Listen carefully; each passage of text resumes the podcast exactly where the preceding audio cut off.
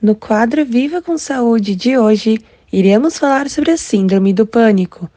A Síndrome do Pânico é uma doença que se caracteriza pela ocorrência repentina, inesperada e, de certa forma, inexplicável de crises de ansiedade aguda, marcadas por muito medo e desespero, associadas a sintomas físicos e emocionais que atingem sua intensidade máxima em até 10 minutos.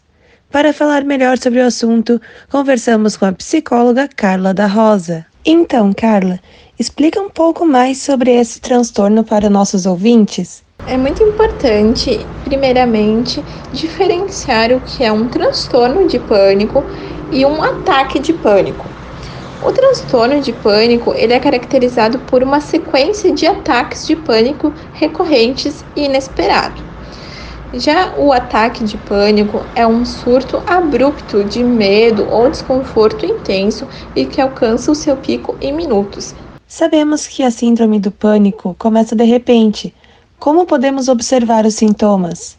Os sintomas que nos fazem perceber que estamos tendo um ataque de pânico são diversos. Os mais comuns são palpitações, coração acelerado, taquicardia, tremores, sensação de falta de ar ou sufocamento, uma sensação até mesmo parecida com asfixia, dor, desconforto, náuseas, sensação de tontura, vertigem ou desmaio, calafrios, é uma sequência de sintomas que nos fazem perceber que podemos estar tendo este ataque de pânico. E quais podem ser as suas causas?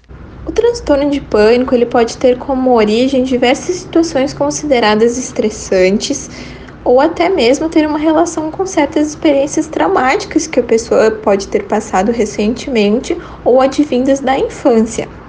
E a síndrome do pânico? Possui tratamento? O tratamento é feito com medicamentos específicos para reduzir e controlar os principais sintomas. Além do tratamento medicamentoso, é muito importante a psicoterapia para avaliar e controlar as questões ambientais que envolvem a vida do sujeito, para que a pessoa consiga lidar melhor com esse transtorno. Certo.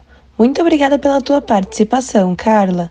Esse foi o quadro Viva com Saúde de hoje, da Central de Conteúdos do Grupo RS Com, repórter Pamela Yanti.